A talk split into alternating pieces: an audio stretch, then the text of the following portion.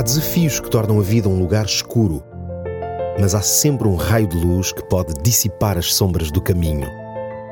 Descubra-o aqui. Luz na escuridão com Nuno Silva.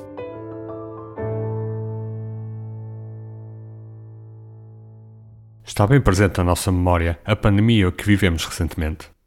Esse evento mundial que fez sofrer milhões de pessoas e onde muitas perderam a vida. Há textos na Bíblia que podem colocar-nos algumas dificuldades de aceitação quando confrontados com a realidade que vivemos.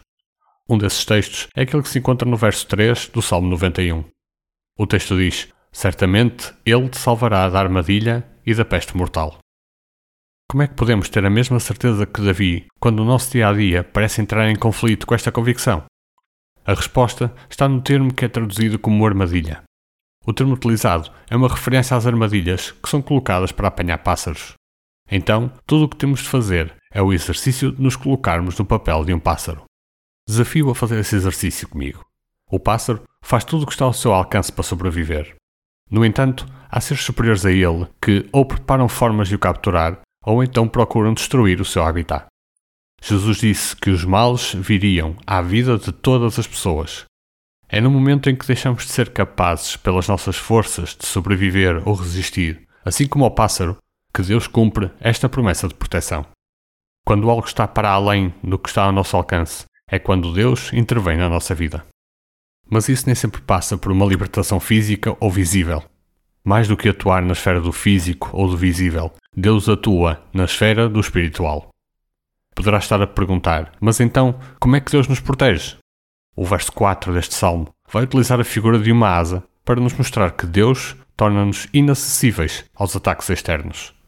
Este verso diz-nos que essa asa torna-se como um escudo e uma muralha à nossa volta.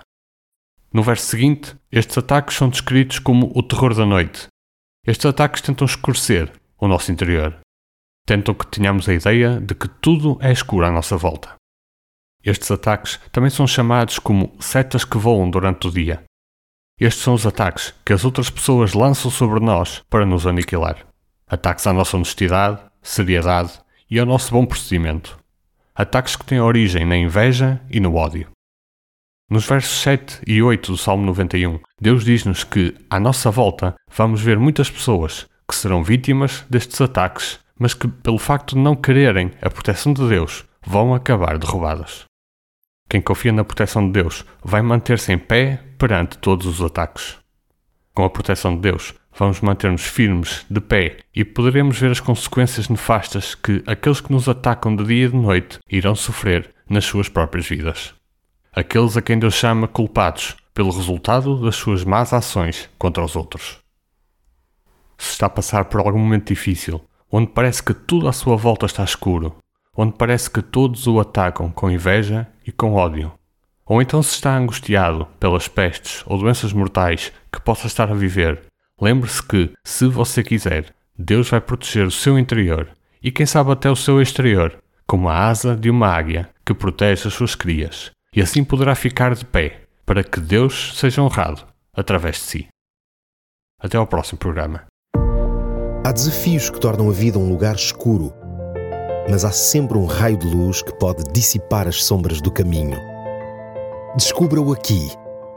Luz na escuridão com Nuno Silva.